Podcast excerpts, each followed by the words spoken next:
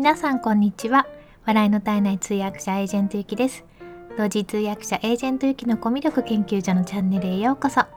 このチャンネルでは通訳やナレータープレゼンターなど言葉で伝える仕事をしているエージェントゆきがどうやったらもっと心に届く伝え方ができるのかを様々な側面からお話しするのが半分。そして残りの半分は好きなもののことや気づいたことを楽しく皆さんにシェアするチャンネルです。ということで今日も聞いていただいてありがとうございます。え今日はですね、やらないことを決めることっていうお話をしたいと思っています。えっと、これはあの8月にずっと Zoom でウェビナーの司会をしてたんですけれどもその時に聞いたお話のアウトプットシリーズの一つです。で、えー、これをね話をしたいなと思ったのはですね、えーと、ある方がそこでお話しされてたセミナーに登壇したパネリストの方なんですけどもやらないことを決めることで成功されてるドイツ語の翻訳者さんがいらっしゃったんですよ。でその方がこのやらないことを決めるっていうお話をしていたのでなるほどと思ってちょっとその方の経験とあと私が作ってみたそのやらないことリストを一部紹介したいと思います。で、えー、その方はですね本当にベテランの方なんですね。ドイツ語の翻訳の方で。で通訳はしないってまずそこ決めてますね。通訳はしないってことで翻訳者をされてます。で、えーと、もうだいぶ前20年ぐらい前に翻訳のお仕事ドイツでに留学されてで帰ってきてあの兼業でお仕事をまず翻訳の仕事をされていたそうなんですね。でそこから2005年もうだから15年前ですねからフリーランスドイツ語の翻訳者1本で食べていくっていうことになってでその後いろいろ起きましたよね2008年のリーマンショックとか2011年の東日本大震災ですとかあと2020年のコロナとかこういうのをまあ乗り越えて、まあ、今も活躍されてる方なんですね。でえー、っとまあその方が言っってたのは、えー、とまずいろいろ言ってたんですけど一番あの心に残っているのが自分が決めている単価より安いものは引き受けないって決めたらしいんですよ。でそれまではやっぱりそのあのお願いされたら、まあ、これは誰しもフリーランスの方ってみんなあのそう思うかなと思うんですけども例えばお願いされてもちろん自分が思っている自分の決めてる単価って大体あるじゃないですか。このくらいかなみたいな。でそれより高かったらラッキーだしまああの低かったら考えますよね。でそのお願いされたらやっぱりね嬉しいんですよね。で基本的にそのあの通訳とか翻訳でえーと、エージェントから来るお仕事って今事務所から来る事務所って言ってもあの芸能人とかあのみたいな感じで一つの事務所に所属してそれ以外のお仕事をしちゃダメですっていうわけではなくてあのプロの通訳者さんとか翻訳者さんの方っていうのはいくつも登録してるんですよエージェント。でその1つだけだとね仕事が足りない 足りないので、まあ、大体皆さん4つか5つぐらいメインので回しててたまに昔登録したところから半年に1回ぐらい仕事が来るみたいななんかそういう感じでやってる方が多いです。でお願い型なんですね何て言うのかな応募型ではなくて問い合わせ型なんですよ。で例えばそのエージェントのスタッフの方がこういう仕事がありますのでいかがでしょうか？でこのくらいの金額で納期がこのくらいです。けれどもいかがでしょうか？ご都合どうですか？とかそういうふうに聞いてきてくれるんですね。まずそのピンポイントで通訳とか翻訳の人に聞いてきてくれるんですよ。でその人があ分かりました。じゃああのやりますっていうことになるともうその人でフィックスされるんですね。でもしその人が都合が悪いってことになると一回それを戻して他の人に聞くっていうそういう感じなんですよ。ちょっとねクラウドソーシングのあのサイトとかとは違いますね。あの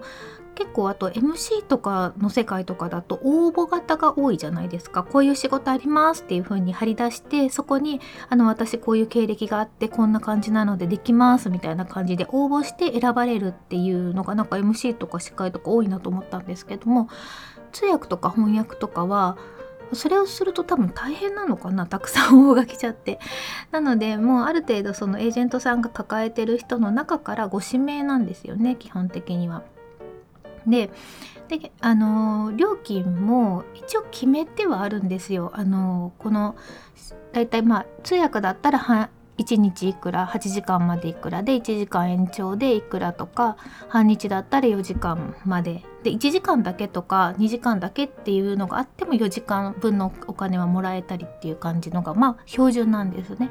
で翻訳の場合もそのエージェントさんとえっと、1文字例えば20円とかもう決まってるんですよ基本的には。なのでそこのエージェントさんとだとからだとこの値段で来るっていうのは決まってるんですけれども時々お客さんの都合によったりとかあとはまあこれまでお付き合いのなかったところとかそういうところから、えーと、いつもよりも安い値段で引き合いが来ることっていうのがやっぱあるんですよ。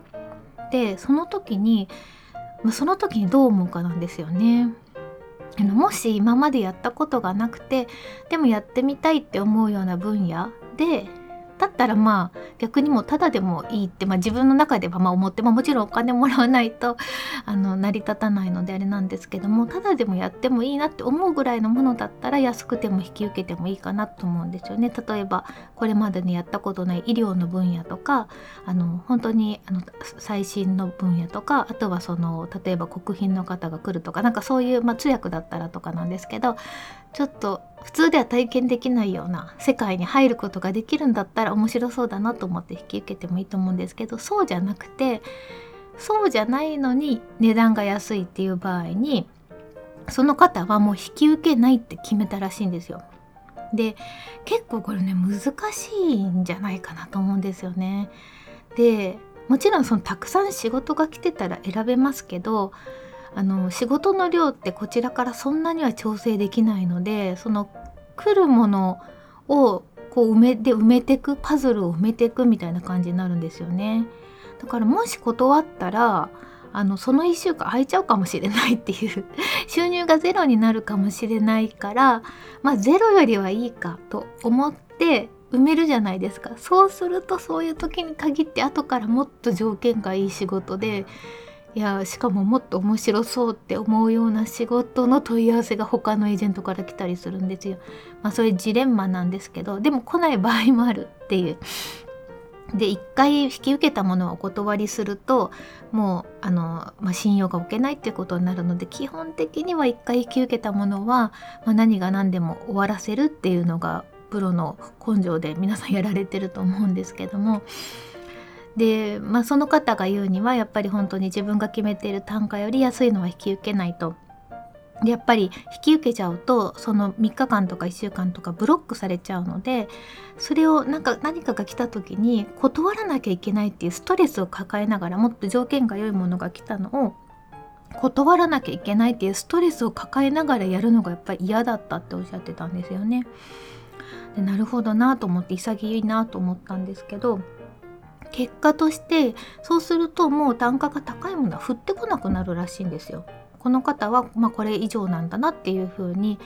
頼む側としての常識みたいなのも出来上がってくるのでそうするとそれよりも低いものではなくて逆に高いものがどんどんどんどん来るようになってやっぱり時間単価が高い仕事の方がいいじゃないですか。もう私もあの通訳を目指したのの理由の結構大きなところに単価が高いっていうのあるんですけどあの基本的にはあの自由に行きたいんですよね。あのまあ、何にも仕事しないっていうのはあれなんですけどなんか仕事だけで生活時間の全てが埋ま埋まるのが嫌なんですよ。だからなるべく短い時間の仕事であの1年分を稼ぎたいっていうような気持ちがあってそれでまあ単価が高い仕事ってことで通訳を選んでやってるっていうのはあるんですけどうん、あのやっぱ単価が高いものがどんどん来た方が質も上がっていきますし自分がその質に合わせて求められる質に合わせてもっと勉強してそこのスタンダードになろうっていうふうに思えると思うのですごくいい戦略をされたんだなっていうふうに思いました。もしその時に安いものでもどんどん引き受けるともう本当に何て言うんですかね量をこなすだけの人になっちゃう。で